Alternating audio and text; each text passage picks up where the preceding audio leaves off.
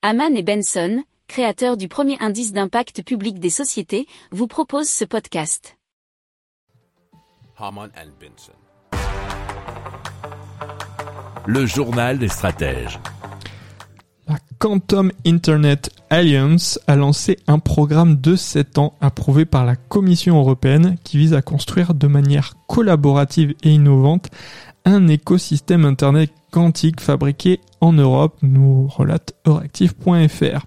Alors l'alliance dirigée par l'université pionnière de l'Internet quantique de QTech Delft, donc aux Pays-Bas. Si vous n'êtes pas allé à Delft, hein, vous pouvez aller visiter, euh, notamment pour les célèbres poteries, et son intention de développer le premier prototype de réseau complet au monde capable de connecter des villes Alors le deuxième objectif, c'est de créer une plateforme pour l'innovation européenne en matière d'Internet quantique qui puisse transformer ces avancées technologiques en innovation.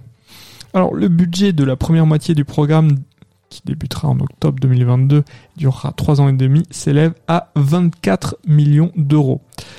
QIA est une équipe de 40 partenaires avec des institutions universitaires, des opérateurs de télécommunications, des opérateurs de systèmes, des startups de technologie quantique et cela à travers l'Europe.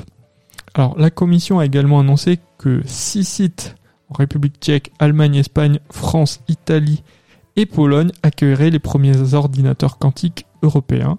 Ceux-ci seront ouverts aux représentants de l'industrie et aux chercheurs universitaires de toute l'Union européenne.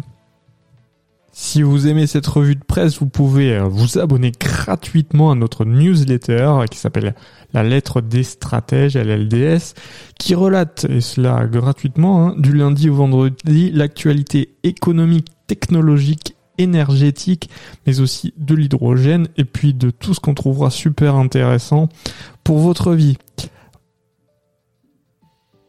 Pour approfondir ces sujets, abonnez-vous à la newsletter de Haman et Benson, et écoutez nos autres podcasts, que vous retrouverez dans les notes de l'émission ou sur notre site internet.